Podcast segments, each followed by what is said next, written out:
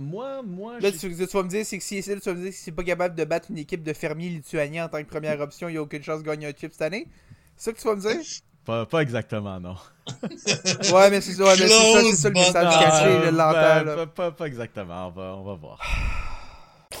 Le sport pris au sérieux par des animateurs autant tout aussi dérisoires. Avec Emilio Constanza, I'm a fun guy. Félix Forget As there's a drive in a deep left field by Castellanos, it will be a home run. et Pierre-Olivier Poulain. This man was a bona fide scrub. He can't play. La triple, la, la triple menace. La triple menace édition du 4 septembre 2023, épisode 2 du podcast avec nous aujourd'hui. Pierre-Olivier Poulain avec vous, euh, qui est toujours flanqué de mes deux acolytes principaux. Du côté, à ma gauche, Félix Forget, qui est le ministre de la Défense des Diamondbacks de l'Arizona. Et du côté, à ma droite, le président en chef du El Salvador, Emilio Costanza. Les boys, on va parler de football en profondeur un peu plus tard dans l'émission. On sait que la NFL recommence officiellement ses activités jeudi avec un affrontement entre les Chiefs de Kansas City et les Lions de Détroit. On aura euh, amplement le temps de faire le tour du sujet et de voir un peu quelques histoires qui sont à retenir pour la prochaine saison. Mais juste avant de jaser de ça, êtes-vous remis de la victoire du Canada ce matin? Moi, je, je regarde encore ça puis je me dis, on a battu l'Espagne numéro un en titre pour une qualification aux Jeux Olympiques. Je suis encore chamboulé. Ah non, moi je suis encore, sur le cul, je veux dire. tu sais, Canada, ça. Tu sais, Canada, on a toujours eu. Il y a toujours eu des bons. Puis là, je, là, je dis 11. Tu sais, moi, moi, là, moi, là, je, suis très fier canadien quand c'est les compétitions internationales. C'est la seule fois que je vais être extrêmement patriotique. Mais. Tu sais, Canada a toujours eu des, des bons joueurs, mais jamais euh, assez de, de, de, de, de firepower pour passer au prochain niveau. Puis là, ben, ben, mon Dieu, cette année, c'était une bonne escouade. Oui, il manque des joueurs de la trempe de peut-être Bénédicte Mathurin, Shannon Sharp, euh, Jamal Murray, Jamal Murray. Andrew Wiggins qui sont pas là et qui pourraient très bien faire l'équipe. Mais euh, finalement, cette année, c'est sais, quelque chose qu'on dit euh, très souvent dans le sport, c'est notre année. Ben, maudit, c'est l'année du Canada. Puis, en effet, grâce à une victoire contre nul autre, nul autre que l'Espagne, euh, champion en, ben, en fait, euh, en titre, plus maintenant. Euh, champion en ancien champion en titre et numéro un mondial, faut quand même le rappeler aussi. faut quand même le rappeler, oui, tu sais, qu'ils ont perdu quelques-uns de leurs grands joueurs, notamment les frères Gasol pour commencer, là. mais quand même, année après année, ou du moins à chaque compétition, l'une des équipes à surveiller euh, dans les tournois internationaux. Le Canada a su non seulement les vaincre, mais si c'était pas un chemin, si on veut, Mickey Mouse. Là. Je veux dire, ils ont quand même battu la France, et puis là, ben, contre l'Espagne aujourd'hui. Puis tout ça grâce à un bon travail en équipe. Là, on joue pas physique, là. Ils nous dominent parce qu'ils pensent qu'on est de la merde. Et ça se voit dans leur visage. Ils nous prennent pour de la merde. Donc, ouais, qu'est-ce qu'on. Je m'en fous ce qui arrive en deuxième mi-temps. Même si on perd, au moins on joue avec notre fierté. Et on joue dur. Après, on perd, c'est pas grave, c'est la vie. Mais moi, je préfère perdre en, en se battant. Pas comme ça, là. Là, on se fait défoncer, là. Oui, Shea Gilgis Alexander a été incroyable. 30 points. Il a été clutch des allures à la Jordan. Mais c'est l'équipe au grand complet. Et, et moi, un des joueurs que j'apprécie beaucoup, je vais le dire tout de suite, je suis pro Dylan Brooks. Écoute, il est, en Oh! train de faire- il est encore, il est- Oh! il est en train de faire son Redemption Tour, là. Je m'excuse, là. Dylan Brooks, Memphis, il n'existe plus. Maintenant, c'est une nouvelle ère. Redemption Tour sur la scène internationale et ça va le lancer vers sa saison avec les Rockets de Houston. Mais t'as raison, chez Gilgis Alexander, non seulement avec un panier trois, euh, un panier extrêmement cloche dans la dernière minute, mais il faut quand même aussi pas passer sous silence. 6 lancers francs avec moins de 30 secondes à faire. 6 en 6, sinon, euh, c'est euh, probablement un résultat très différent parce que les Espagnols, ils ont cru jusqu'à la toute fin, jusqu'à la dernière possession, c'était encore possible pour eux de revenir et d'aller soutirer cette victoire-là. Et malgré tout ça, le joueur du Thunder de l'Oklahoma City continue ce qu'il fait de mieux et de mener le Canada jusqu'à la victoire et qui maintenant affronteront la Slovénie et Luka Doncic en quart de finale euh, de la Coupe du Monde à la FIBA. Mais quand même, euh, quelle journée on a eu, non seulement après cette victoire des Espagnols, mais aussi les Américains Hey. qui ont perdu contre la Lituanie. Oh mon Dieu, c'est sûr que vous me direz, c'est pas la super équipe des États-Unis. C'est sûr et certain, la Lituanie, c'est quand même un, un pays quand même bien représenté sur la scène internationale, mais c'est quand même une petite clap au visage à chaque fois que les Américains perdent. États-Unis, what Euh, happened? euh, euh, non, mais, non, mais avant, avant que Mio se mette à, à blaster Anthony Edwards, j'aimerais juste défendre l'honneur d'Anthony Edwards. C'est pas de sa faute. Euh, il est entouré d'une euh, gang de fermiers encore pire que les fermiers contre qui il jouait. Euh, je veux que personne critique Anthony Edwards après aujourd'hui. C'est la seule chose que je demande. États-Unis d'Amérique. États-Unis d'Amérique. What happened? Mais, éc- mais écoute, euh, cette défaite-là, au-delà que euh, ça fait en sorte que les États-Unis, d'ailleurs, qui ne sont même pas éliminés, vont quand même se rendre encore de finale euh, à la Lituanie également. Mais Noah Lyles, là, vient-tu vraiment de gagner son argument juste avec cette défaite-là? Parce que oui, moi là, là, Ben, ben écoute, tant qu'à parler de compétition internationale, pourquoi pas parler de Noah Lyles? Ah, oui, il a gagné, définitivement. Surtout que il s'est mis, euh, il s'est mis presque l'entièreté de la NBA à dos sur les réseaux sociaux parce que monsieur a dit, les champions de quoi? C'est quelque chose qu'on voit au baseball, c'est quelque chose qu'on voit en NBA. Ah, les champions de quoi? oh, même, la, même la NFL aussi. La, NFL, c'est vrai qu'ils sont- là-dedans Ouais, aussi, les champions ouais. du monde. Ah, ben, il y a du monde qui vont dire Ah, ben, c'est parce que c'est la meilleure ligue au monde, donc on va avoir les meilleurs athlètes au monde là. Je suis pas, suis pas, pas tant d'accord avec ça. Je veux dire, même si on regarde du côté du, euh, du foot euh, européen, là, eux autres, ils vont avoir la Ligue des champions d'Europe. On, on, on fait un championnat littéralement européen à, grâce à des équipes qui sont, vous l'aurez deviné, des Europes. Ben là, du côté euh, des États-Unis, ok, on a beau dire champion du monde. Euh, 98% de ton marché est situé aux États-Unis et le restant du 2% est une équipe à Toronto. Champion du monde, j'ai un petit peu de misère avec ça. Et qu'après ça, on veut dire Ah ben, ah, euh, non, mais c'est parce que le meilleur talent est là. Non, non, non, non, non. Le, championnat du monde est sa propre chose. Les Olympiques, c'est la compétition pour avoir les champions du monde. En NBA, pour moi, ça veut absolument rien dire. Puis les arguments à 4 piastres de la NBA, je m'en bats. Ce, ce sont que des champions des États-Unis d'Amérique. Puis surtout que la, la NFL, je peux leur excuser parce que c'est vraiment un sport typiquement nord-américain.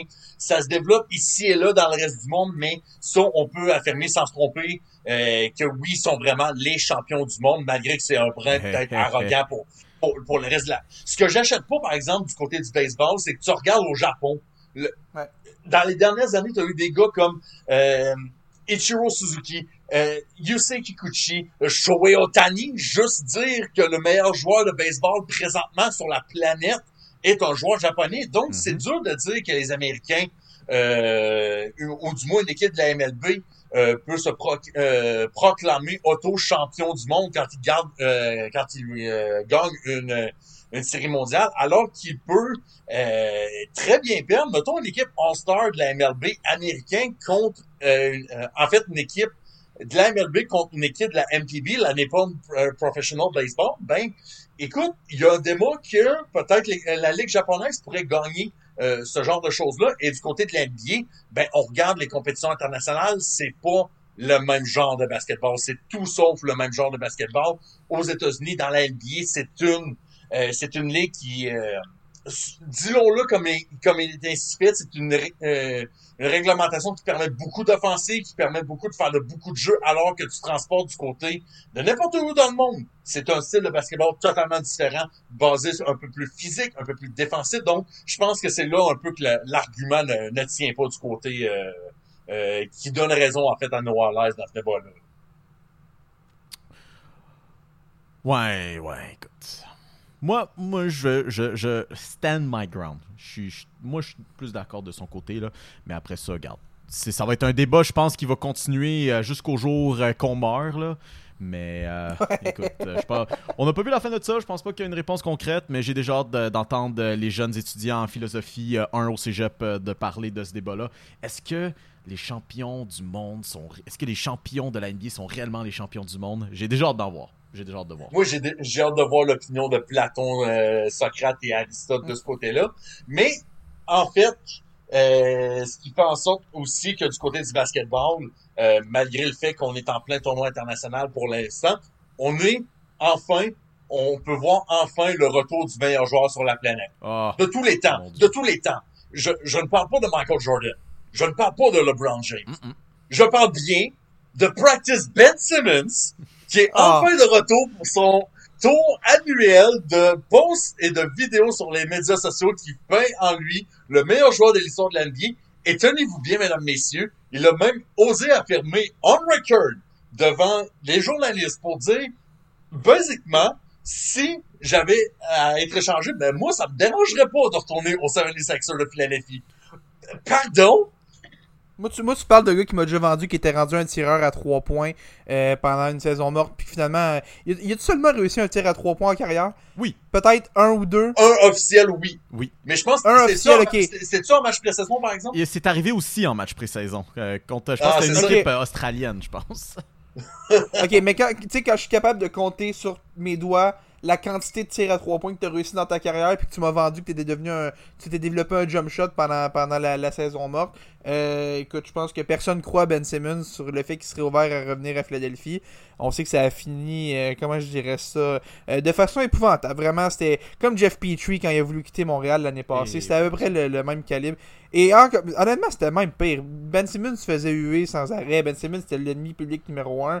Euh, Puis quand t'es ennemi nu- public numéro un à Philadelphie, Et c'est bon pas Dieu. sur, Ah, hey, ça n'a rien à voir, ça a rien à voir avec Montréal. Euh, ça, c'est, tu tu, peux plus aller à l'épicerie, tu peux plus euh, aller Non. gazer ton char, c'est fini. Dans un marché comme Philadelphie, C'est fini. et bon Dieu.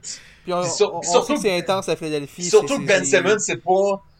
Disons que c'est pas la, la personne, puis ça ça date même de son époque à- du côté de l'université avec l'université LSU, qui est pas le, le gars qui euh, va sortir de lui-même pour essayer de euh, de, de, de battre un peu ses détracteurs, va peut-être un peu plus se renfermer pour essayer de, de leur donner de leur, leur faire tort, finalement il leur donne raison. Donc, tu sais, il y a, il y a plein d'affaires de même. Mais écoute, Ben Simmons, si tu veux revenir du côté de Philadelphie, moi, je suis down pour un peu de drama, là. Je suis down en sacrament, là. Exact. Je pense. Moi, j'ai, moi, j'ai, moi, j'ai, une- moi, j'ai une théorie que Ben Simmons déteste le basketball.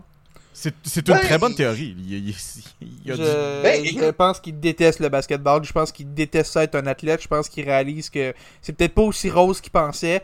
Euh, puis il décide de garder son nom un peu dans l'actualité en, en disant des, des, des trucs comme ça. En- à chaque saison morte, il donne au moins une déclaration incendiaire. Cette année, c'est qu'il serait prêt à retourner à l'endroit où est-ce qu'il est l'ennemi public numéro un depuis trois ans à peu près.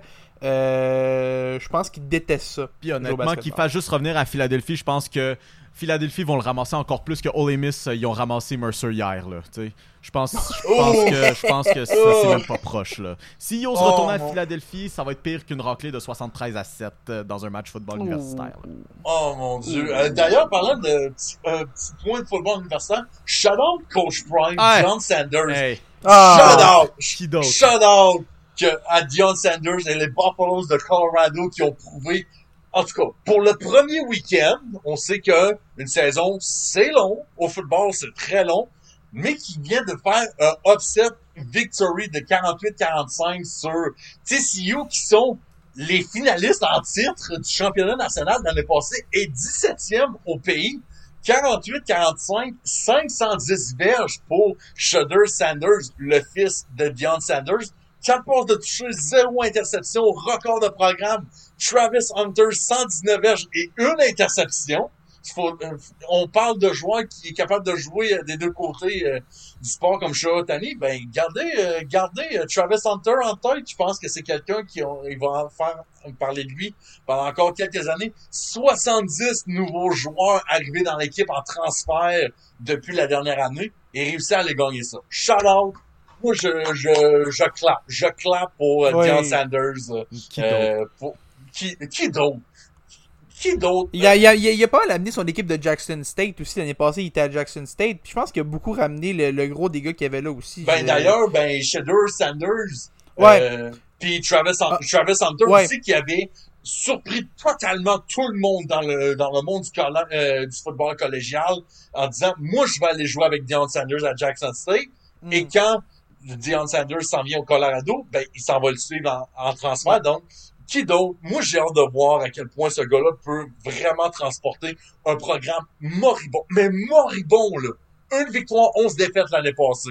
Ce gars ce gars-là, quand il est arrivé à la barre des Buffaloes, son contrat coûte à peu près quoi, 27, 28 millions de dollars. L'école avait même pas les moyens de payer juste son contrat à lui. Les gens ont décidé de faire, ont, ont tellement embarqué dans le train qu'ils ont décidé, on va faire une levée de fonds qui a basiquement payé son salaire au grand complet et qui a euh, fait en sorte que tout le monde a acheté. Euh, basiquement, le, le programme a sold out la prochaine saison pour les fans. Une première en genre 30 ans à peu près. Là, je pense que du côté là, euh, du Colorado, c'est vraiment quelque chose qui est vraiment nice à voir de ce côté-là. Une autre chose qui est vraiment nice, on se transporte du côté du hockey.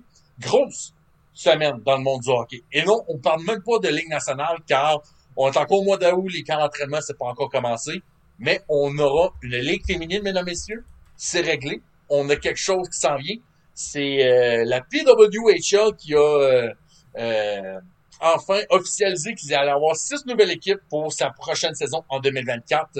euh, après s'être fusionnés ensemble la Premier Hockey Federation, dont on retrouvait, mettons, la Force de Montréal l'année dernière, et la Professional Women's Hockey Player Association, les Stars et les Canadiens de Montréal.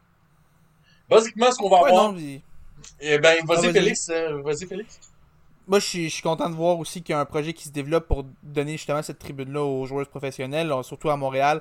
On sait que ça a été le hockey féminin a toujours une place, ben pas toujours, mais quand on regarde dans l'histoire récente, ça a quand même eu une place importante, que ce soit avec les Canadiennes ou avec la Force. Puis tu regardes, il y a beaucoup d'excellentes joueuses québécoises qui, ont, qui sont passées par là. Évidemment, Marie-Philippe Poulain, le premier nom qui passe qui, vient en tête des gens. Mais si on regarde un peu plus loin, on pense à Kim Saint-Pierre, on pense à Caroline Ouellette. C'est tous des, des noms qu'on connaît bien. Puis même encore aujourd'hui, t'as Anne-Renée Desbiens qui est une, qui est une joueuse, une joueuse élite de- au niveau féminin. C'est beau de voir qu'on leur accorde une tribune et qu'on donne un circuit qui va leur donner la chance de gagner leur vie en pratiquant leur métier. Évidemment, on n'est pas dans des, des salaires de la LNH. la disparité est assez majeure. Mais juste le fait qu'ils vont avoir une opportunité de jouer au niveau professionnel, c'est vraiment quelque chose qui est, qui est très très très bénéfique pour les, les joueuses et le, le hockey féminin. Euh, je trouve que c'est une excellente nouvelle à ce niveau. Maintenant, où est-ce qu'on euh, où est-ce qu'on place euh, Marie-Philippe Poulain parmi euh, les agents libres les plus convoités euh, dans l'histoire récente du hockey? Elle est dans le top 2 et elle n'est pas numéro 2. Hey, Chris, c'est une, une bonne question parce que euh, là, je vais faire un peu la nomenclature de ce qui se passe depuis les derniers jours. Là, on a appris que on aura un calendrier de 24 matchs de janvier jusqu'à peu près mai-juin, à peu près 2024. Puis là, on aura peut-être un cycle euh, qui partira peut-être en novembre l'année suivante. Là, ce qui se passe, c'est que là, on a six équipes. Ottawa, Toronto, Montréal, Boston, New York et Minnesota. On n'a pas de logo. On n'a pas de nom d'équipe. Les Twitter de chacune des organisations, c'est un generic ass team PR Twitter account. Il y a absolument rien. La seule chose qu'on sait, par exemple, c'est que maintenant, on a des directeurs généraux dans les six équipes. Du côté de Montréal, pas besoin de présentation. Daniel Sauvageau, je pense que du côté de Montréal, c'était la candidate euh, Définitive. pré- définitive, vraiment, et nul, euh, nul euh, besoin de présenter son CV. On sait à quel point c'est une légende dans le hockey féminin.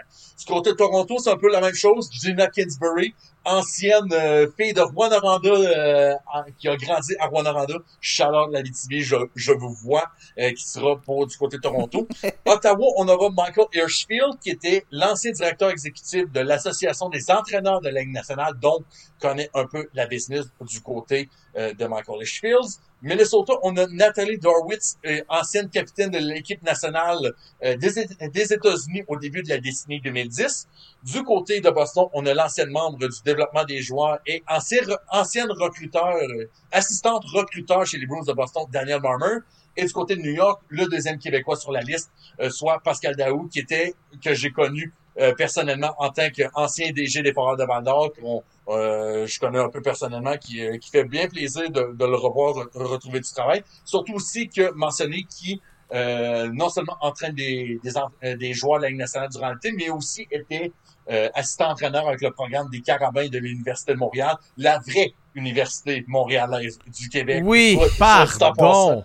Pardon! Pardon! On parle...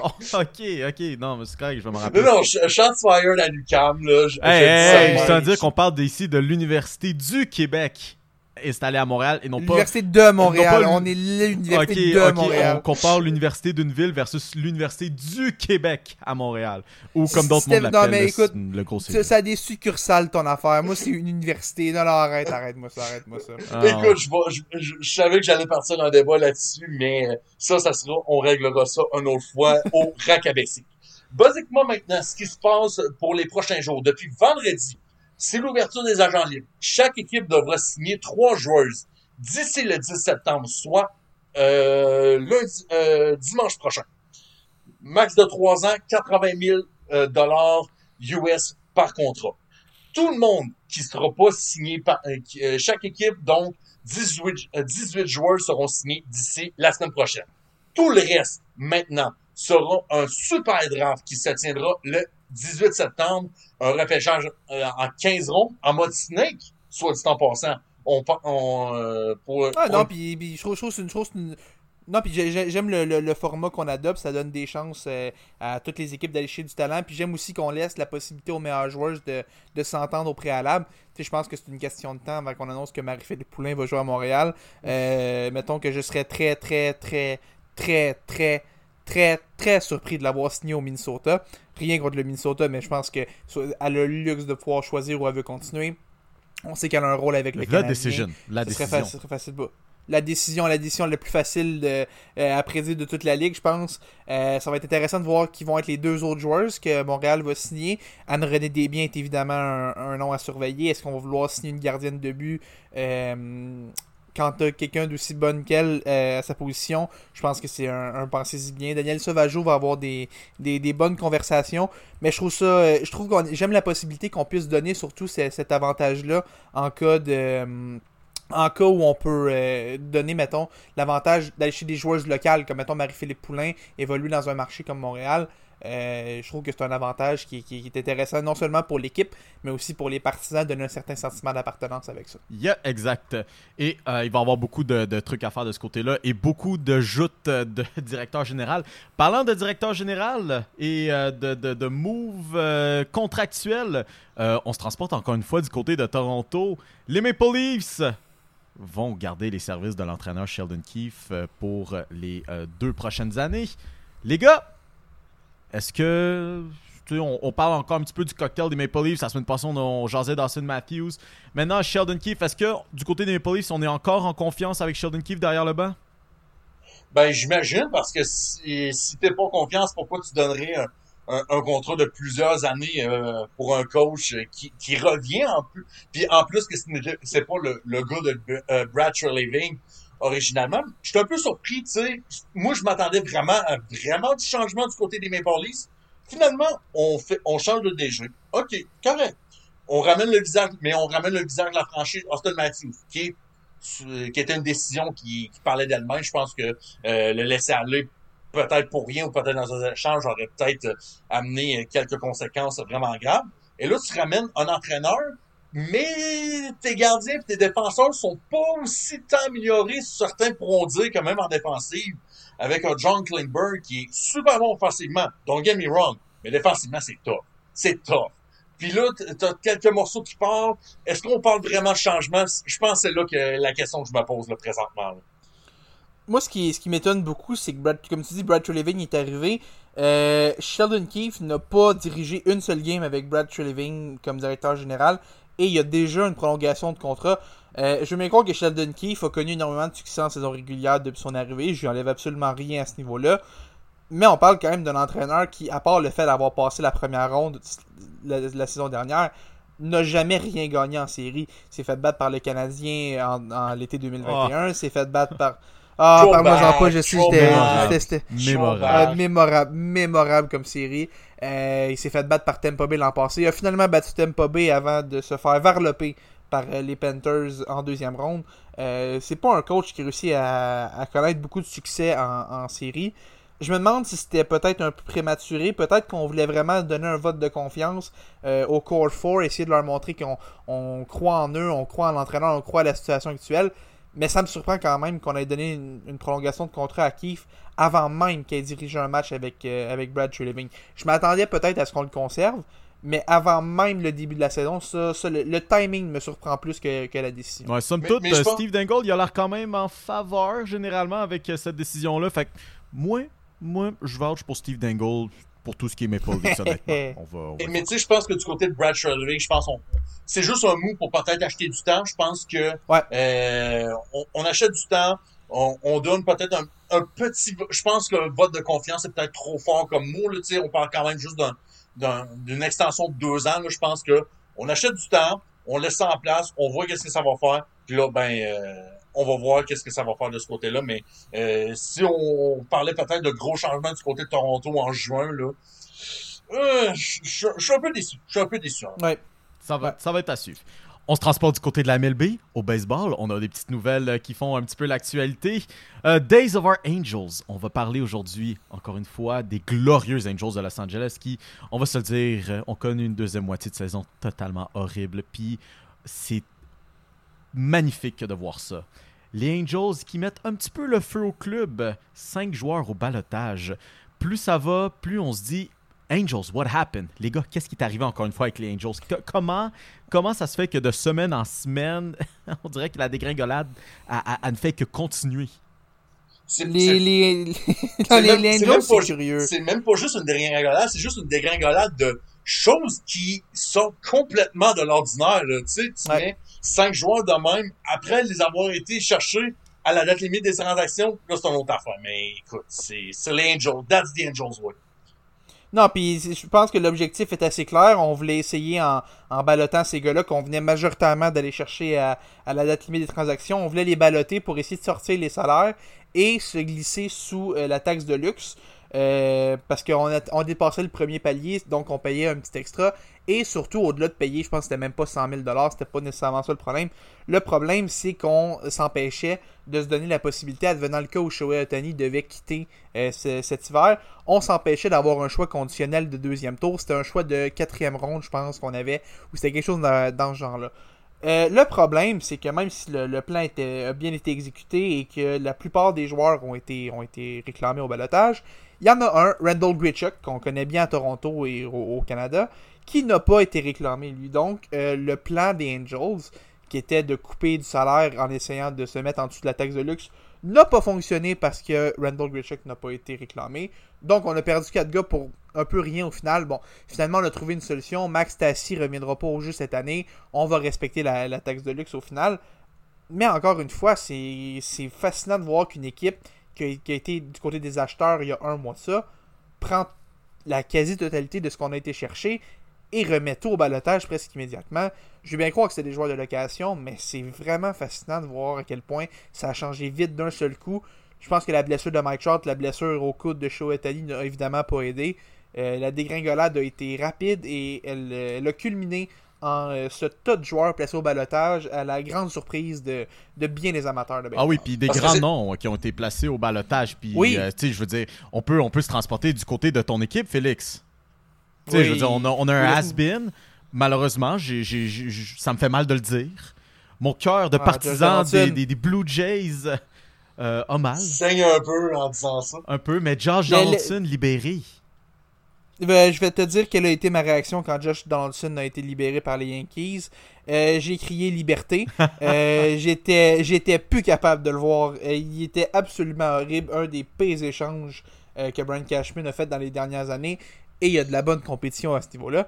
Euh, Mais c'est pas Donaldson, mais c'est pas Félix. Ça n'est pas Gio Urshela. Non, c'est pas. Non, effectivement, c'était pas Gio Urshela, mais le seul problème, c'est que l'affirmation allait dans l'autre sens que Brian Cashman pensait quand il avait dit ça. Wow. Oh, take Euh, note, Ouais, please. Brian Cashman, je peux pas croire.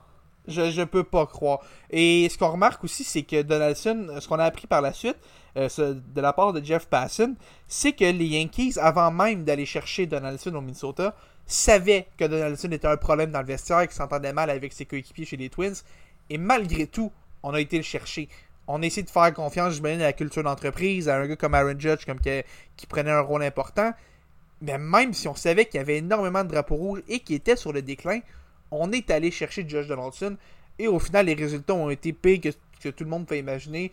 Donaldson n'est plus capable de frapper. À part le fait qu'il est bon en défensive, euh, il a été une distraction plus qu'autre chose. Son gros salaire a fait en sorte que les Yankees euh, ont eu peur de dépenser sur d'autres joueurs autonomes. Ça a été une catastrophe sur toute la ligne, cette décision-là. Euh, et ça se termine en, en le libérant pour qu'il signe un contrat des mineurs avec les Brewers. Bon, le contrat des mineurs est peut-être juste pour lui permettre de, se, de faire un peu de réhabilitation avant de revenir dans les majeurs. Mais je plains les Brewers qui vont être pris à regarder Josh Donaldson jouer au troisième but de façon régulière pour leur équipe. J'ai vraiment mal pour eux, mon cœur saigne. Toutes mes excuses aux fans des Brewers qui nous écoutent. Mais ce qui est encore plus bizarre, c'est qu'on on parle, on parle de waivers, on parle de balatage, ce n'est pas des échanges. Tu sais, Non, tu peux, Non.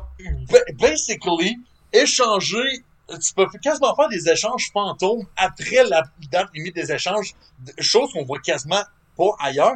Puis ce qui est encore vraiment encore plus drôle, c'est qu'il y a des joueurs comme Harrison Bader, comme certains joueurs avec les Angels, qui savaient qu'ils allaient être mettre sur le, euh, qu'ils allaient être mis sur le balatage, mais qui ont quand même joué un ou deux matchs parce qu'ils devaient attendre jusqu'à jeudi Ouais. pour, fait que ça faisait juste en sorte. Puis je pense, c'est qui qui a frappé un circuit cette semaine?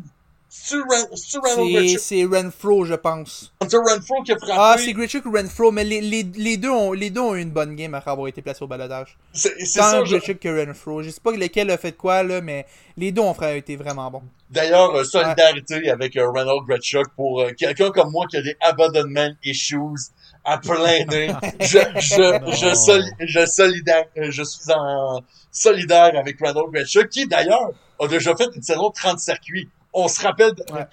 euh, quelqu'un qui m'a rappelé que ce gars-là a déjà fait 30 circuits. Bon, ok, tu me diras que c'est en 2019, alors que frapper 30 circuits, c'était à peu près la moyenne dans le baseball majeur, parce que les balles étaient tellement choses.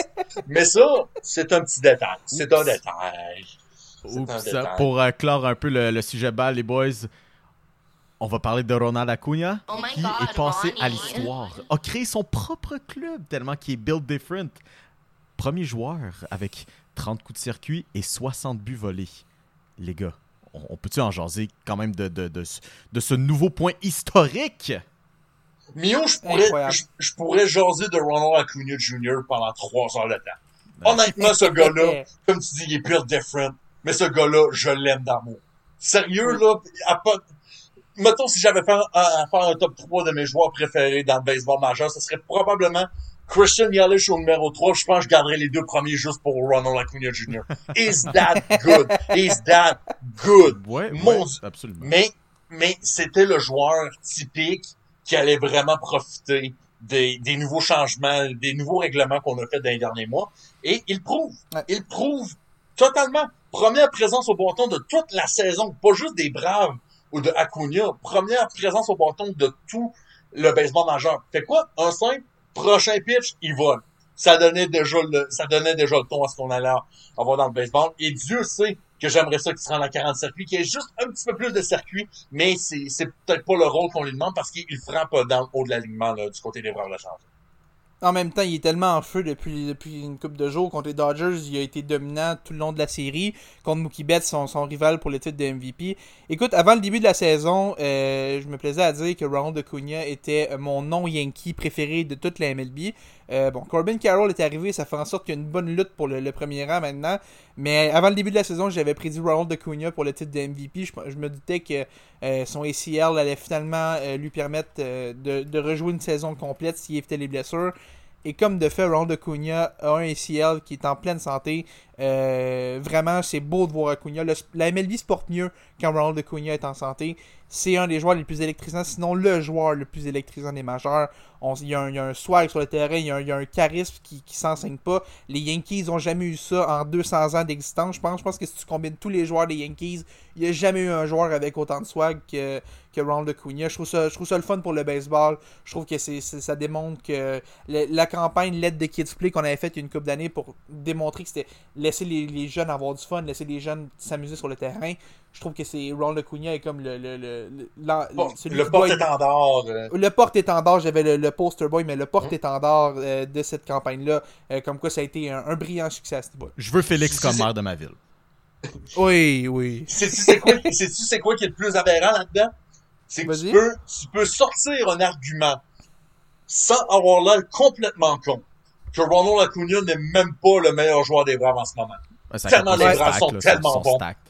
Son stack. Tout le monde est bon. Ça frappe comme ça, aucun bon sens dans cette équipe-là. Je pense c'est quoi, c'est-tu je- le frappeur 1 à 6 qu'on, qu'on, euh, je pense, c'est quoi, ils sont rendus quoi à, tr- à plus de 300 circuits depuis le début de la saison, l'équipe au complet? Ça juste Je, aucun bon je sens. pense, mais si, si je me trompe pas, non, mais je pense qu'il pourrait avoir 8 frappeurs de 20 circuits. Je pense qu'il manque juste Rosario puis Orlando Arcia. Puis je pense que les deux sont à 16 ou quelque chose. Les deux ont une vraie chance. Ce serait 8 frappeurs de 20 circuits dans une même équipe.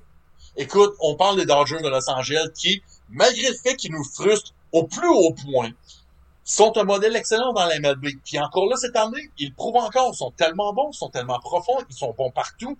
Et les Braves ont juste pris cette semaine, on dit, bullshit. Nous Ouais. autres, c'est vraiment, Ouais. on a décidé, nous autres, ça, ça nous tente pas de vous entendre. Mookie Betts, MVP, non, ça nous tente pas. On va juste vous sortir du terrain. Ça fait juste montrer à quel point les Braves sont l'équipe à battre. Et I'm here for it. Encore une fois.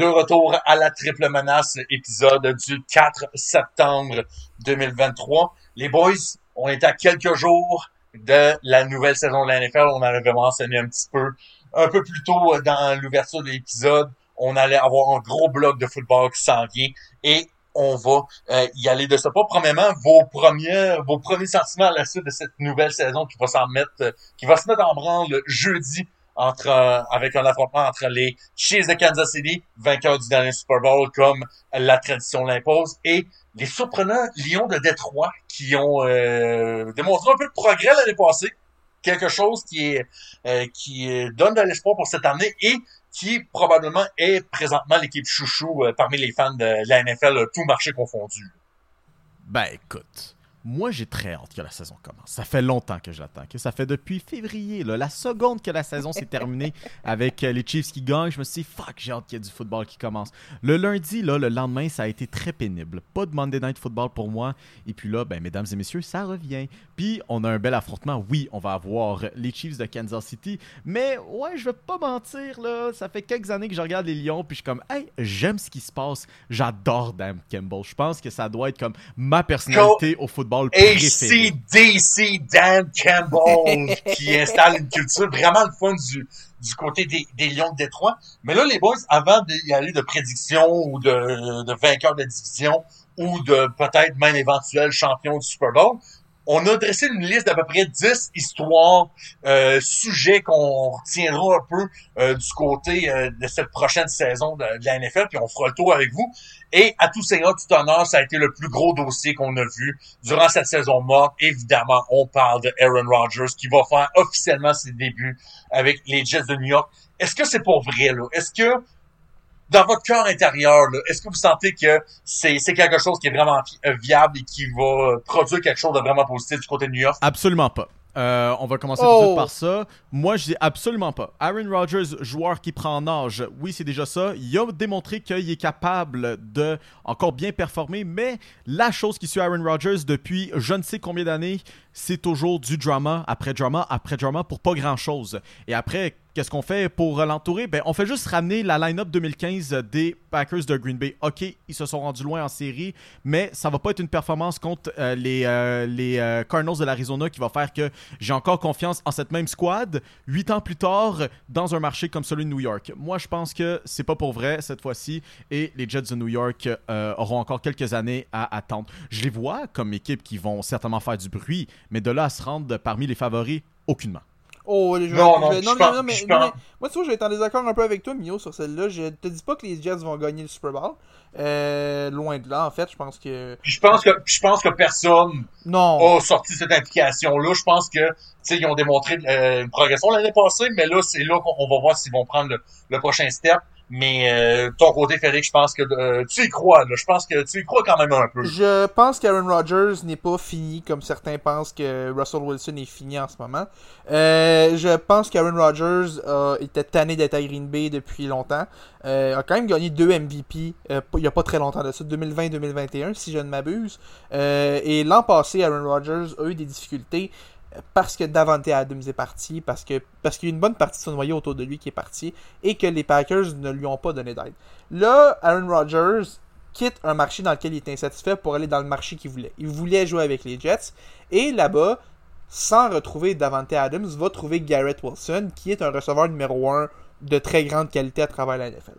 Est-ce qu'Aaron Rodgers va redevenir un MVP Je pense pas nécessairement, mais je pense qu'Aaron Rodgers a encore peut-être 2-3 bonnes années de football dans le corps il va falloir que la ligne offensive tienne. Aaron Rodgers n'est pas bon quand il y a beaucoup de pression qui est placée sur lui euh, au, niveau, au niveau de la défensive. Mais je, je pense qu'avec Garrett Wilson, je pense qu'il y a une possibilité pour lui de redevenir un très très bon carrière et de mener peut-être les Jets à une place en série dans une division qui est très très très relevée euh, dans l'est de la AFC. Moi, ce que je dis à ça, Félix, t'en fumes aussi du bon que Aaron Rodgers. Oh! Je, je termine là-dessus. Oh, Oh. c'est méchant, c'est méchant. Mais je veux juste me permettre une minification qui est rapidement, rapidement. Est-ce que Aaron Rodgers est vraiment le visage de la franchise ou on peut dire ça peut-être plus d'un Sauce Garner? Moi, je pense, le deuxième, je pense, ça serait peut-être ma réponse, aussi fou que ce soit-il. Moi, je pense que le véritable visage de la franchise, ce n'est plus Aaron, Rodgers, ça va être Sauce Garner, puis peut-être que ça va peut-être aider Aaron Rodgers à avoir une transition un peu plus. Votre opinion là-dessus? Moi, je suis d'accord avec ça. Je pense, je suis tota- je suis totalement avec toi. J'ai pas de Ouais. désaccord avec toi, Pop. Euh, T'as des bons takes Ah. aujourd'hui par rapport à quelqu'un d'autre, là, mais bon. Bon, bon, bon. Oh, oh, oh. Bon, dé- déjà que j'ai insulté Lucam tantôt, Mio, il est frais après moi, je comprends. Il y a un peu de sel. Mais j'aime ça. Des fois, il y a des chips salés, des fois, c'est le fun. Écoute, on a, on, on a parlé beaucoup de hold-out dans les dernières semaines. On a beaucoup parlé de, des porteurs de ballon. Là, on a Jonathan Taylor, Nick Bosa, Chris Jones, qui euh, sont un peu en hold-out, là, qui, qui font un peu euh, une sorte de mini-grève, en, entre guillemets qu'est-ce qui va se passer de ce côté-là et à quel point les, euh, leur équipe respective risque de- d'en souffrir euh, avec ces absences-là? C'est sûr que je pense surtout aux, Chiefs avec Chris Jones. Chris Jones est le gros morceau de cette ligne défensive-là. Puis Nick Bosa est le, gros à San Francisco. On a peut-être un petit peu plus de profondeur à San Francisco, mais Chris Jones est un- l'un des meilleurs joueurs défensifs de toute la ligue. Le fait qu'il puisse amener de la pression à partir de l'intérieur, il y a peut-être trois joueurs dans toute la NFL qui sont capables de faire ce que Chris Jones fait. Nick Bosa est évidemment parmi l'élite aussi. Je pense que c'est deux très gros morceaux pour deux équipes qui aspirent, euh, qui aspirent au Super Bowl cette année. Euh, je pense que Nick Bosa, ça va se régler avant Chris Jones. Chris Jones dit qu'il est capable de se tenir à l'écart des activités de football jusqu'à la semaine 8. Euh, Nick Bosa, je pense qu'il va être signé d'ici une semaine ou deux. Nick Bosa, ça va être réglé, je pense. Jonathan Taylor, lui, c'est évidemment un gros morceau de l'attaque des Colts qui est pas là. Euh, Anthony Richardson aurait pu profiter de Jonathan Taylor pour lui enlever un peu de pression euh, à ses débuts dans la NFL. Euh, évidemment, Taylor, dans les faits, n'est pas en train de, de, de faire un hold-out et blessé, mais je mets les plus gros guillemets du monde au fait qu'il soit blessé. Je- ça va être intéressant de voir l'impact de ces trois joueurs-là. Je pense que Chris Jones, on va le sentir beaucoup au niveau de la défensive de Kansas City, mais j'ai hâte de voir à quel point les, les deux autres vont avoir un impact aussi. Ben, c'est sûr que du côté de, de, de Jones, la défensive des Chiefs, oui, en ont besoin. Euh, ça va faire que, ok, peut-être qu'au lieu de se faire marquer euh, 28 points, peut-être que la défensive des Chiefs vont s'en faire marquer 21, tu sais. C'est pas à ce point-là, l'attaque des, des Chiefs est tellement explosive qu'au Ouais. pire, ils vont, ils, ils vont, ils vont gagner en marquant plus de points que Ouais. euh, l'adversaire. Ça, je m'en inquiète pas. Du côté de Taylor, je sympathise. Le gars, clairement, veut plus être, euh, veut plus être dans cette situation-là. Euh, avec les Colts. Puis euh, pour clore un peu avec Nick Bosa, ben écoute, euh, Nick Bosa c'est pas juste parce qu'il joue contre mes Steelers semaine 1, mais je souhaite ne plus jamais le revoir sur un terrain de football pour des raisons qui ne sont pas pour du football. I rest my case. Écoute, Mio, si tu veux vraiment qu'on aille là, on peut parler des Steelers parce que on a un nouveau duo. On en a glissé un mot la semaine passée, Kenny Pickett, George Pickens. Et je vais utiliser le langage le plus Gen Z ever, euh, duo de mes 28 ans et presque ennemi. Are they for real, for real, boys? Ils sont, ils sont for real, for real. Puis on l'a vu un petit peu en pré-saison euh, l'année dernière. On a vu des, des, des, des, des- des- petits indices à gauche et à droite. On s'est fait teaser un petit peu ce duo-là. On s'est fait teaser euh, NBA Youngboy de la NFL en, en, en Kenny Pickett. Puis même Kenny Pickett, il pétait sa coche pendant toute la saison parce que le corps arrière qu'il avait avec lui, c'était nul autre que Mitch Trubisky, bust monumental avec euh, les Bears de Chicago. Et puis là, quand on- Ah mon dieu. et puis là après ça, on l'a mis avec euh, avec Kenny Pickett puis tout d'un coup les Steelers commençaient à gagner des games à gauche et à droite puis on a quand même réussi à maintenir euh, une fiche victorieuse. All hell Mike Tomlin, j'ai confiance absolument en les Steelers. C'est un duo qui va fonctionner. C'est peut-être pas le corps arrière euh, le plus flashy, c'est pas le corps arrière qui va faire tourner le plus les têtes, mais c'est un corps arrière qui va bien fonctionner dans le système des Steelers. Ils sont for real. Mio, je pense. Non, mais Mio, je pense qu'aujourd'hui, on est fait pour ne pas s'entendre. Je pense que en 2023, ça va encore être une année un peu difficile. Mais, Je pense que l'année prochaine, ils vont éclore. Je pense qu'on est encore une année trop tôt pour le vrai breakout des deux joueurs. Je pense qu'ils vont s'améliorer. Je pense qu'ils vont être des, des bonnes options. Mais je pense encore que Deontay Johnson va être le receveur numéro 1 qui va avoir le, le, le, le gros des ballons, le gros des, des, des catchs, des targets. Mais je pense que euh, l'année prochaine, Kenny Pickett et George Pickens vont faire la paire en tant que QB1 et wide receiver 1 de très grande qualité à Pittsburgh. On s'en reparlera en fantasy. Parfait, on s'en reparlera. On, les, les receipts sont en train d'être écrits, mesdames, messieurs. On parle, on parle peut-être d'un, de quelqu'un qui, on espère, va prendre le step supérieur dans son marché respectif. Justin Fields. Le, l'héritier de Lamar Jackson, a.k.a. je cours bien, mais lancer un ballon, c'est pas mon fort. Est-ce que du côté de Chicago, qui est reconnu depuis des années, mais des années comme le cimetière officiel des carrières dans la NFL, est-ce qu'on est capable enfin d'avoir quelque chose qui peut, euh, sans dire, euh, comment je pourrais dire ça, mais euh, utiliser ses jambes comme il est capable de le faire, mais juste être correct comme euh, comme euh, comme bras. On- Juste, pas besoin d'être élite, juste correct pour juste donner une chance aux Bears d'être au moins compétitifs dans leur division. On lui a donné une bonne ressource pour y arriver avec DJ Moore, qui est un très bon receveur qui devrait lui donner un peu, un peu d'aide à ce niveau-là. Mais je sais pas si Justin Fields a le potentiel d'être un vrai passeur élite. Lamar Jackson n'a jamais eu une grande carrière en étant un passeur élite. Il l'a fait en 2019. Et Lamar Jackson a quand même été un, un très bon carrière. Mais je pense que Justin Fields ne fera pas le saut en avant en tant que passeur cette année. Je pense que euh, Fields est un carrière correct, qui a le potentiel de devenir un bon carrière, mais je pense que c'est pas cette année qu'on va le voir devenir un bon passeur. Je pense qu'il je pense qu'il est limité comme passeur, il va toujours être limité comme passeur. Euh, ça va être au Belge de travailler autour pour le placer dans un système où ça va fonctionner.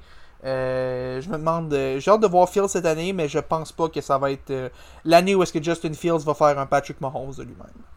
Pour, euh, pour la première fois dans cet épisode, euh, je vais être du côté de Félix. Yes! Chicago, je pense, va garder sa réputation encore cette année comme étant un cimetière à corps arrière. Euh, j'ai pas, j'ai pas encore, par contre, lancé la serviette pour ce qui est de, de, de Justin Fields. J'ai encore espoir en lui, euh, personnellement, pour développer euh, son bras, euh, mais aussi, son, son jeu de passe. Peut-être qu'il peut devenir dominant à la Lamar Jackson, mais ça, ça va aller, ça, ça va aller au bureau en haut de trouver quelque chose pour l'entourer.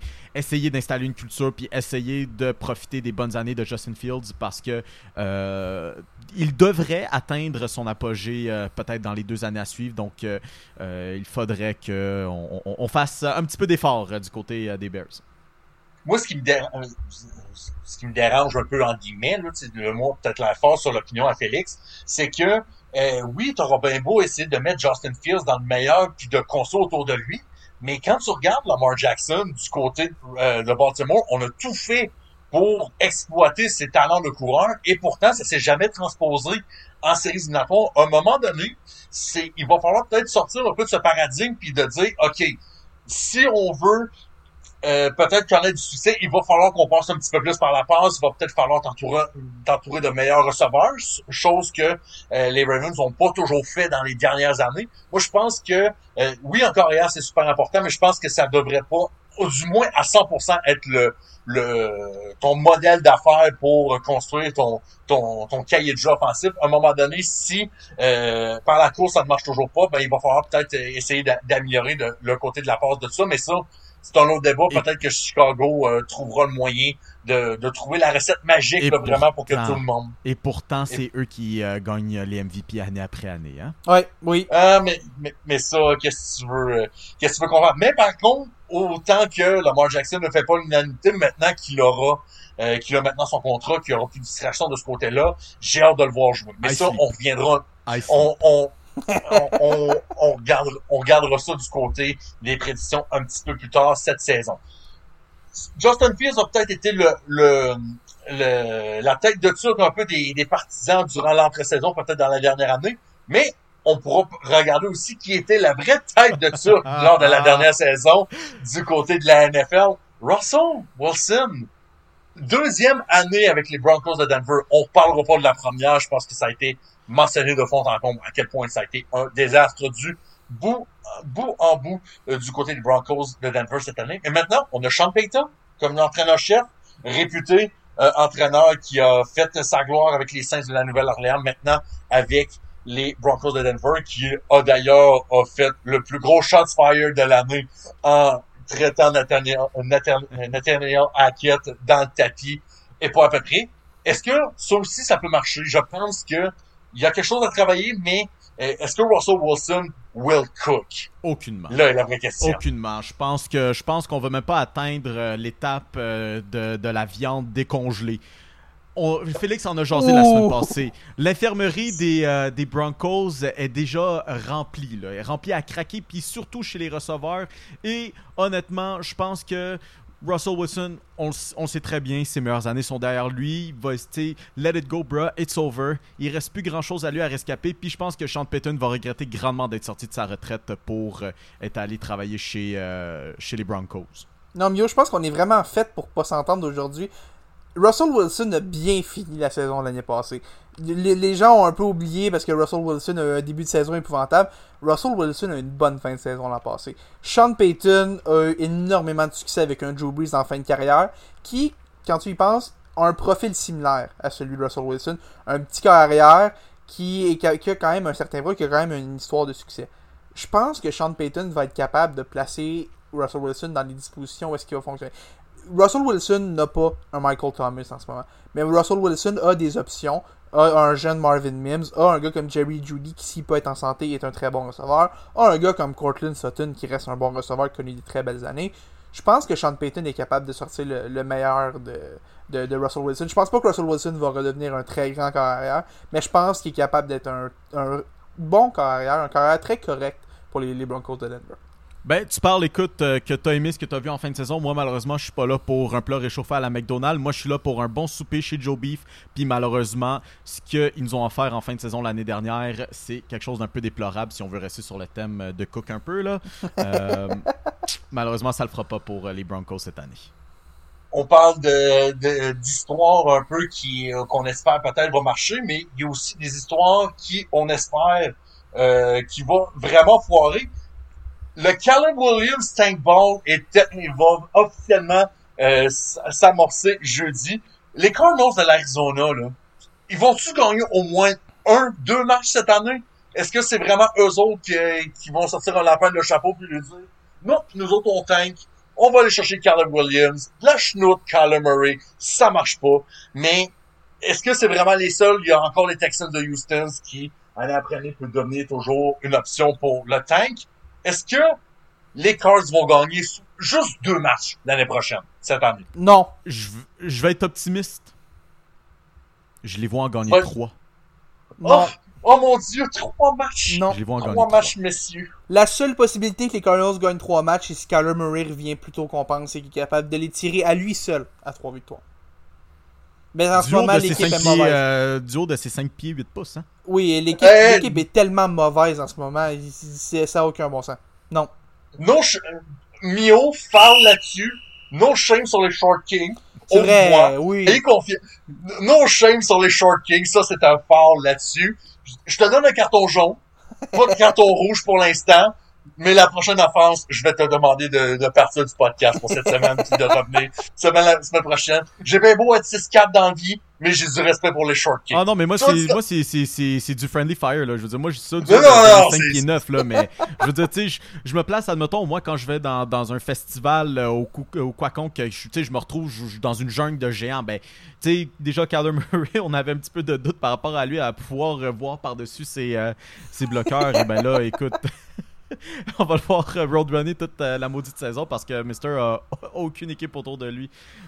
J'ai pas. Ça, ça arrivera pas cette année pour les. Non, hein, Mais on va rester euh, dans, dans cette même division-là, du côté de Seattle. On a fait beaucoup de progrès, beaucoup plus de progrès que tout le monde aurait imaginé. Tellement imaginé que euh, les Broncos de Denver se sont fait encore plus fleece par le- le- l'échange de Russell Wilson. Et finalement, est-ce que Gino Smith va redescendre sur terre cette année? Super belle histoire l'année passée. Moi, je pense qu'il va rester. Oh, Moi, je pense Je pense parce aussi. que, parce que Félix, ce qui arrive Ben, avec tu, lui, c'est ben, que. tu vois, c'est- maintenant moi qui est pas d'accord avec vous. Moi, je pense que personnellement, Gino Smith sera pas mauvais, Ben- mais il va redescendre un peu sur terre, mais je vous laisse, je vous laisse débla- euh, débattre là-dessus. C'est ça, moi je suis totalement avec toi parce que je pense que qu'est-ce qui. euh, qu'est-ce qui. euh, si on veut, aveugle un peu le jugement de Félix aujourd'hui par rapport à Russell Wilson puis les Broncos, c'est que Félix, lui, il se rappelle encore de Russell Wilson quand il était avec euh, Seattle. Puis Seattle, ils ont qu'un maudit bon système. Ce qui fait que c'est pour ça que Geno Smith réussit bien avec eux et va encore bien réussir cette année au-delà de ce que Russell Wilson peut rêver d'accomplir. Est-ce que tu es en train de dire que Sean Payton n'a jamais eu de bon système dans sa carrière? Je pense que Félix est sous le crack. ok, C'est une grave allégation, c'est une grave allégation. Mes avocats vont être en contact avec toi. Quels avocats? Ah, je vais en trouver. Je vais aller en Les avocats de Toronto dans les Boys 3? Non, je vais aller en acheter, oui. Je... Dans les Boys 4, Pour excuse? Euh, euh, Mais- N'importe lesquels, je je suis ouvert. S'il y a un avocat qui nous écoute, je partant n'importe quand, vous m'écrivez. Parfait. mais, mais Félix, toi, tu crois à, à Gino Smith? Tu penses que euh, sans être un super carrière dans l'élite, top 5, va...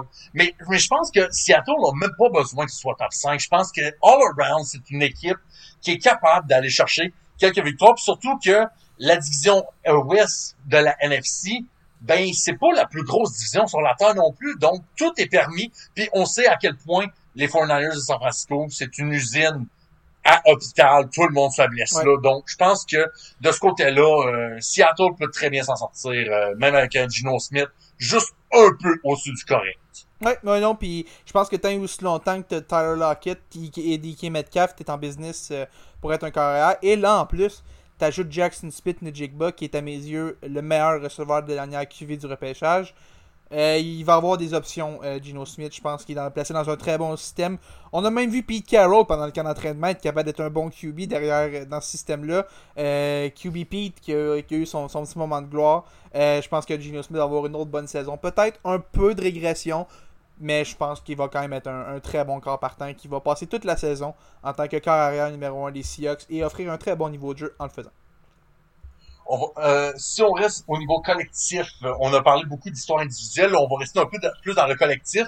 On en a parlé un petit peu, il y a quelques équipes dont Seattle qui ont pris euh, beaucoup de progression l'année passée, puis ça m'a fait penser, si mettons tu avais à choisir entre Seattle, une équipe comme les Lions de Détroit ou les Jaguars de Jacksonville, qui selon vous va prendre le prochain step pour vraiment devenir une équipe qui peut aspirer peut-être à une finale de conférence, peut-être même à un Super Bowl si tous les as sont alignés. Euh, moi, je pense qu'on va y aller avec les Florida Men. On va y aller avec euh, les boys euh, à Jacksonville. Euh, c'est super cool de voir comment il y a eu un virage culturel rapide. On va s'en rappeler, il y a 4 ans, il y a 5 ans de ça, Jacksonville était reconnu pour son profil défensif. Saxonville, mais là, on est rendu... Jacksonville a dit. Et mon Dieu. A là, on est rendu avec euh, là, une équipe, euh, une équipe euh, vraiment axée sur l'offensive avec Trevor Lawrence qui, la saison dernière, a lancé pour plus de 4000 verges, en moyenne de, pas loin de 240 euh, par rencontre, tout en complétant 66% de ses passes. Moi, j'ai confiance en Saxonville, euh, excusez-moi, Jacksonville, comme étant euh, la prochaine équipe à prendre le, le- le- le prochain élan. Il cogne à la porte, puis j'ai hâte de voir ça.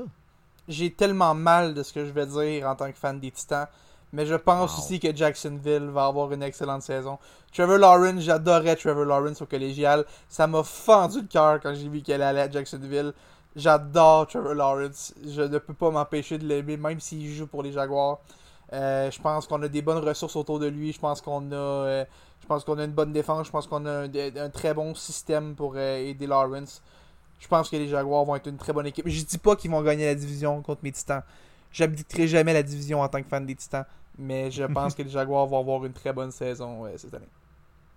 Puis Mio, ça, fait rire parce que tu as parlé de changement de cu- culture, tu même pas mentionné Urban Meyer qui, on Ah. dirait qu'il a été effacé de la mémoire collective de tout le monde. Parce que oui, il y a eu une époque pas si lointaine où Urban Meyer était probablement le pire entraîneur-chef de la NFL et peut-être même de l'histoire si tu sors quelques arguments, mais ça, ça, il s'est rien passé. Ça n'a pas existé. C'est un peu comme la COVID. Ça n'a jamais existé. Euh, on- C'est jamais arrivé. On, dit- continue dit comme ça en c'était. parlant d'une équipe floridienne. hein, Je dis ça de même. Hein? Mais ça, ça, c'est une autre affaire. On, on réglera ça. Et, contrairement à des équipes qui vont prendre le prochain step, qui qui va perdre le prochain step? Des équipes qui vont peut-être, qu'on on avait de grands espoirs après l'année passée, qui vont peut-être euh, avoir plus de difficultés cette année. J'ai en un peu les Giants de New York, euh, une équipe comme les Bills de Buffalo, les Bengals de Cincinnati ou même les Eagles de Philadelphie, dernier euh, finaliste au Super Bowl, moi, je pense qu'il y a au moins une de ces quatre équipes-là là, qui vont prendre vraiment un pas en arrière cette année. Ah, écoute, mm, pff, ça, me fait mal de dire ça. C'est une équipe que j'ai adoré voir euh, progresser après avoir été euh, la joke, la blague de la ligue au complet pendant des années et des années. Ça me fait mal de le dire, mais je crois que les Bills de Buffalo en sont euh, sur euh, leur dernière jambe. Oh, wow. Euh, ça a fait mal de voir la débauche l'an dernier. Je sais pas, je sais pas quel est le, le- le niveau de motivation. J'ose espérer que ce sont des compétiteurs qui vont vouloir faire en sorte que je on réécoute ça dans quelques mois puis dire mon Dieu, t'es un imbécile d'avoir dit ça. J'ai entièrement confiance en les Bills, mais après la débauche de l'année passée, c'est difficile de ne pas revenir de ça puis d'être complètement démotivé. Euh, les joueurs, ça gagne en âge, euh, blessures euh, à gauche et à droite au niveau défensif. Ça me fait mal de dire ça. Je pense que les Bills sont une équipe qui vont, euh, qui vont en perdre un petit peu cette année. Je vais y aller avec une équipe. Honnêtement, quand je regarde leur alignement sur papier, je vois pas pourquoi cette équipe-là cette équipe serait mauvaise. Mais le hangover du Super Bowl est quelque chose qui est vrai, quelque chose qui se voit à chaque année. Je pense que les Eagles de Philadelphie vont régresser cette année. Je pense que Jalen Hurts a joué au-dessus de sa tête l'an passé et il a beau avoir AJ Brown et Devontae Smith. Je pense que Jalen Hurts va régresser cette année et je pense que si Jalen Hurts régresse, les Eagles au complet vont régresser. On a beaucoup de joueurs du noyau qui sont vieillissants. Je pense à Jason Kelsey, je pense à Fletcher Cox, je pense à Brandon Graham, je pense à tous ces joueurs-là qui prennent de l'âge. Je pense à Darius Slay aussi, qui n'est pas nécessairement une jeunesse non plus. Je pense que les Eagles sont une excellente équipe à tous les niveaux. Mais je pense que le fait d'être passé aussi proche l'an passé, de l'avoir échappé, je pense que ça va peser lourd et je pense que la motivation pourrait manquer à une équipe qui va faire partie des séries, mais qui fera pas autant de bruit que l'année passée où ils ont roulé sur la NFL au grand complet. Je suis quand même surpris que personne, a- euh, aucun vous deux a mentionné les, Giants de New York qui, oui, ok, ont fini 9-7 et 1 l'année passée, qui n'est pas un- une super fiche, correct, tu sais, sans, sans trop de bruit, mais tu sais, on a réussi à faire ça avec Daniel Jones, mon goal personnel que je, je vais défendre jusqu'à la fin des temps parce qu'il est incroyable et parce que j'aime une bonne joke qui, euh, qui roule longtemps dans la NFL. Il faut dire aussi qu'on on t'a mentionné, Félix, de joueurs qui jouaient un peu de. Je pense qu'on peut dire euh, que c'est contre Barkley a, a un peu fait ça l'année passée. Oui, il est talentueux. Oui, en santé, c'est probablement top 3, peut-être même top 2 euh, meilleurs euh, porteurs de ballon de la NFL. Mais je pense de mon côté, là, les, les Giants, là, je pense que si on réussit à juste revenir à 9-8 ou peut-être même 10-7 la- cette année, je pense qu'on aura accompli quelque chose de, de vraiment vraiment bon du côté des Giants. J'aimerais ça euh, qu'on qu'on me prouve que je n'ai pas raison là-dessus, mais euh, on va on va essayer de voir euh, du côté euh, des New York. Juste avant de conclure le, bloc NFL, les boys, votre vainqueur du Super Bowl, je pense que ça va être le fun dans quelques mois de, de revisiter ce segment-là. Mais de mon côté, je pense que je, je sens je sens encore le repeat pour les Chiefs de Kansas City. Je sais que c'est c'est dur de faire un repeat de la sorte, mais quand tu as le meilleur carrière qui reste en santé, mais je pense que du côté de Kansas City, je pense que c'est le choix facile. J'ai ça, les choix faciles dans la vie, mais je pense que ça va être ma sélection pour cette année. Je pense qu'ils vont répéter l'exploit du côté de Kansas City. Honnêtement, mon choix, euh, mon choix va être plate. Je vais y aller avec Kansas City. Mais ce qui est quand même drôle, c'est que euh, je pense parmi les, les, euh, les- la deuxième et la troisième équipe qui ont les, euh, qui ont les meilleurs odds pour euh, se rendre jusqu'au Super Bowl et le gagner sont deux équipes qu'on a ramassées, Félix et moi, il y a cinq minutes de ça, en les Eagles et les Bills, qui ont les deuxièmes et les troisièmes meilleurs, euh, euh, odds pour le remporter. Mais j'ai peur de dire ça, mais j'ai l'impression que les Chiefs vont encore se rendre au Super Bowl et le gagner. Je veux dire, en tant que fan de basketball, je revois tout ce qui est 2017, 2018, 2019 avec les Warriors de Golden State. Les Chiefs vont se rendre au Super Bowl et le remporter. Les gars, ça va être vraiment plate ce que je vais dire, mais je pense aussi que Non. les Chiefs vont gagner le Super Bowl Oh, cette année. un Euh, 3-3, même pas chicane non, non, rien. gars, ce que je vais faire, je vais- pour, pour faire un peu différent, je vais y aller avec une autre prédiction. Les Titans du Tennessee, mes Titans du Tennessee vont gagner le Super Bowl. Bon. Ok, on veut aller là. Les Steelers de Pittsburgh vont remporter le Super Bowl et vont réclamer le sommet euh, en termes de championnat de Super Bowl. La GOAT équipe, voilà, c'est fait. Bon.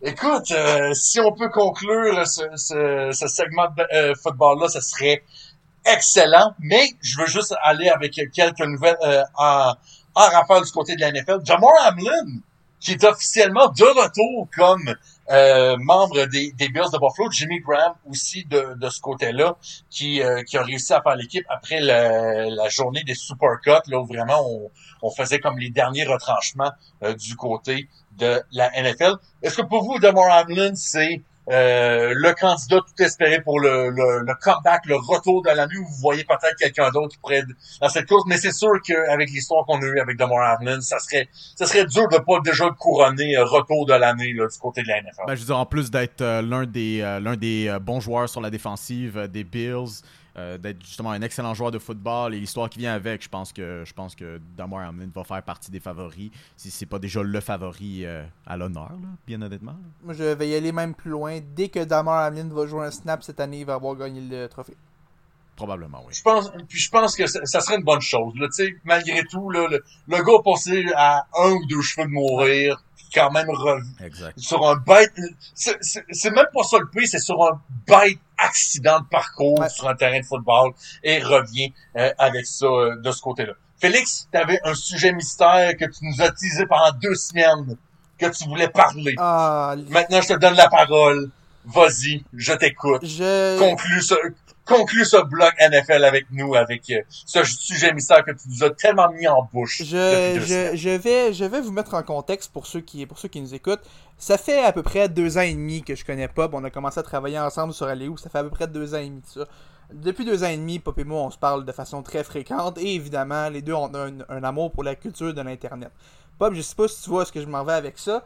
Mais euh, une, une, une des, un, une des vidéos de la culture de l'Internet que Pop et moi, on aime particulièrement, c'est euh, les sketchs de Key and Peele sur les noms de joueurs de la NFL Oh les plus spéciaux, Oh, yes. les plus insolites. Ah, Yes. Alors, euh, les gars, je vous ai préparé 10 noms de joueurs de- qui vont jouer dans la NFL cette année, qui sont les noms les plus insolites que j'ai pu trouver, en mettant Oh, l'accent Dieu. sur les recrues de cette saison. J'ai exclu des noms que tout le monde connaît, des noms plus connus comme Ramondre Stevenson, C.D. Lamb, Monroe St. Brown, Juju Smith-Schuster, Sauce Gardner.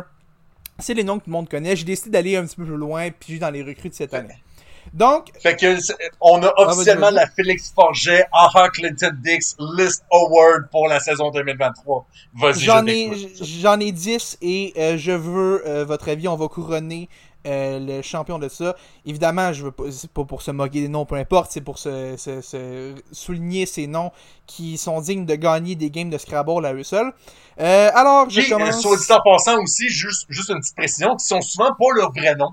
Tu sais, on Oui. a l'impression que c'est, c'est des noms, mais tu sais, c'est juste des surnoms. Un peu comme on voyait dans, dans le baseball du 19e siècle. D'ailleurs, allez voir les, le, le baseball majeur des années 1800 jusqu'à peu près 1910. Il y a des noms. Mais des noms, mesdames, messieurs. Mais euh, ça, c'est juste pour la petite précision. Félix, vas-y avec ton premier candidat. Des noms exceptionnels. Et le premier avec qui je commence, un nom dont j'ai parlé plus tôt dans l'épisode, euh, un choix de première ronde cette année, un receveur des Seahawks, j'y vais avec Jackson Smith Najigba, le premier candidat, un choix de première ronde, qui va être le troisième receveur des Seahawks derrière le duo Metcalf et Lockett. Euh, devrait avoir une très très grande carrière en tant que, que receveur à l'intérieur des lignes. Euh, Jackson Smith Najigba est mon premier candidat. Le deuxième, on se transporte du côté de Jacksonville, un choix de troisième ronde cette année. On va du côté de Dis-moi pas qu'il s'appelle Jackson. non, il s'appelle pas, Jackson. Non, j'aurais aimé Ah! ça. J'ai essayé, mais j'ai pas trouvé de Jackson à Jacksonville. Euh, J'y vais avec un porteur de ballon repêché en troisième ronde cette année. Euh, Tank Bixby. Euh, Wow. j'ai- J'ai choisi. J'avais le choix entre lui ou Tank Dell. Je suis allé pour Tank Bixby, qui va être le deuxième running back de cette équipe-là derrière Travis Etienne. Euh, un nom exceptionnel. Le gars s'appelle Tank. Euh, les Jaguars vont être 0 et 17, c'est confirmé, ils vont tanker. Euh, Wow, ok, nice. maintenant, maintenant, je vous transporte du côté des Jets de New York. Encore une fois, un porteur de ballon qui a été repêché cette année. Euh, un ancien du qui est gradué de Pitt College, un choix de cinquième ronde. Israel, ou Izzy, Abanikanda, qui est un running back qui a passé la dernière saison du côté de Pitt, vient d'avoir une très très bonne saison.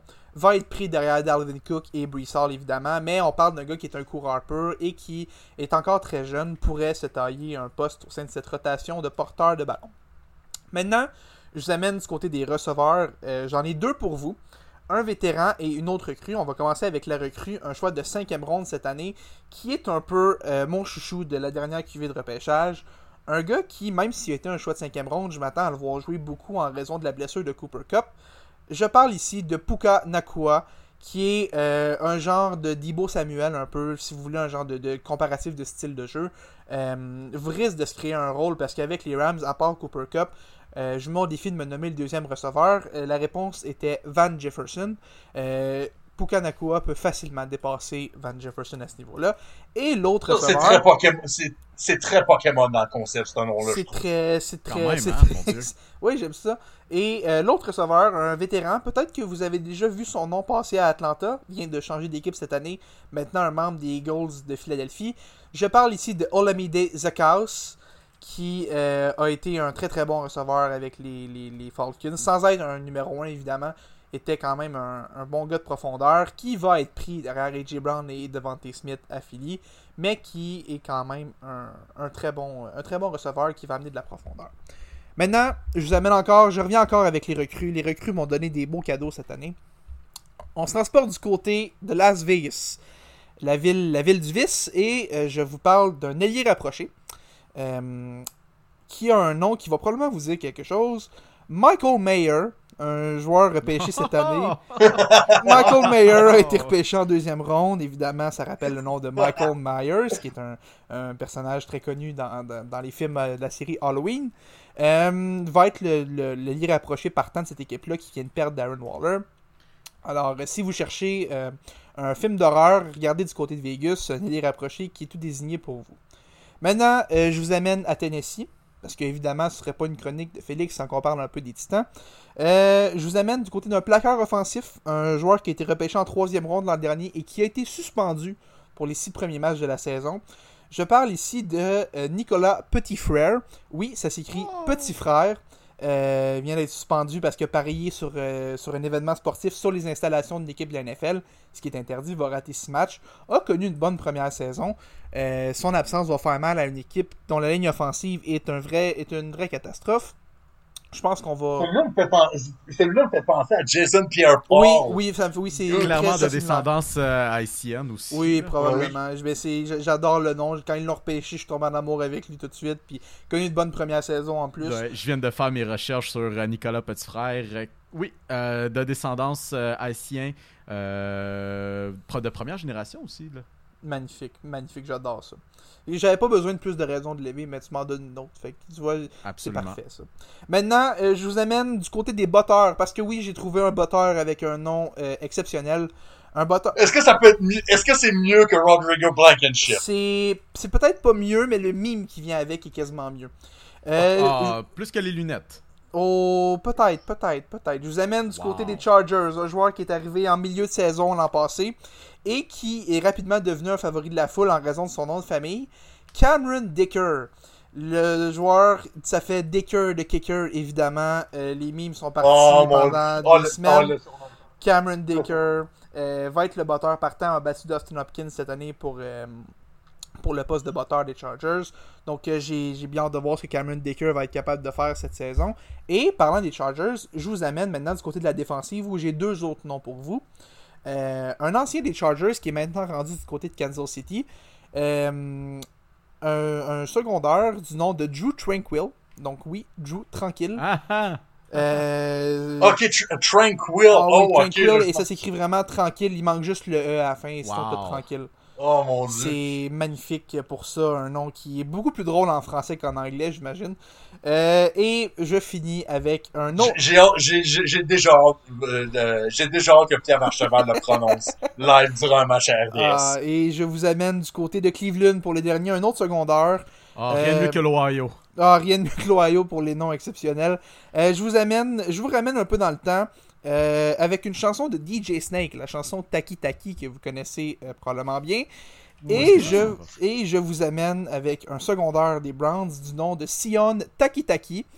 Je vous jure, il s'appelle vraiment Taki Taki comme le nom de la chanson. Et petit fun fact sur Sion Taki Taki, quand les Browns l'ont repêché en 2019, euh, ils ont essayé de l'appeler pour lui dire qu'elle allait le repêcher comme comme c'est la coutume de faire avec les joueurs recrues. Et Taki Taki n'a pas répondu pour une raison bien simple. Il était aux toilettes. Euh, donc ça y a pris un peu de temps avant d'apprendre qu'il avait été repêché par les Browns. Ça a pris comme un 5-10 minutes de plus. Ils l'ont repêché sans pouvoir lui dire avant. Euh, il a fait le saut quand il l'a appris. Euh, donc voilà, ce sont les 10 meilleurs noms de la NFL à mes yeux pour la saison 2023. Wow, Félix, quelle, quelle 10 sur liste, 10. quelle recherche. Merci, euh, merci. 10 sur 10. Merci, merci. Mais je dois, je dois dire que Michael Myers, euh, autant que le nom est simple à prononcer et à écrire, moi juste imaginer Michael Myers le slasher et peut-être même Austin et peut-être même Mike Myers Oui, aka plaît, Austin, merci. En v'là un qui. Austin Power. S'il vous plaît, est-ce qu'on peut jouer... Je, je ne rêve que lorsque son nom est appelé, que Bohemian Rhapsody joue après. Oh oui. Je ne Ou rêve genre- que ça. Ou genre, tu fais juste un sound effect, genre, pis mettons, il fait un premier jeu, ça sera genre, Yeah, baby. A little Bohemian Rhapsody, ladies and gentlemen. oh oui, mais, écoute, Félix, je pouvais pas, on pouvait pas avoir une meilleure conclusion pour ce podcast. Mesdames, Messieurs, c'est tout le temps qu'on avait avec vous aujourd'hui pour cet épisode de la triple menace. On vous rappelle de nous suivre sur Facebook, YouTube, Instagram. On est maintenant rendu sur TikTok également. On va commencer à, euh, à produire du contenu et à vous partager ça sur nos réseaux sociaux. Euh, vous savez déjà la liste des euh, endroits où vous pouvez euh, trouver notre podcast semaine après semaine. On sera de retour lundi prochain avec ce qui sera passé durant cette première semaine d'activité dans la NFL. J'étais Pierre-Olivier Poulain, Emilio Costanza, Félix Farger, merci beaucoup d'être avec moi. Merci à vous tous de nous avoir écoutés. On se retrouve la semaine prochaine. Ciao, ciao! Le podcast La Triple Menace. Disponible sur Spotify, YouTube, Google Podcast et Apple Podcast.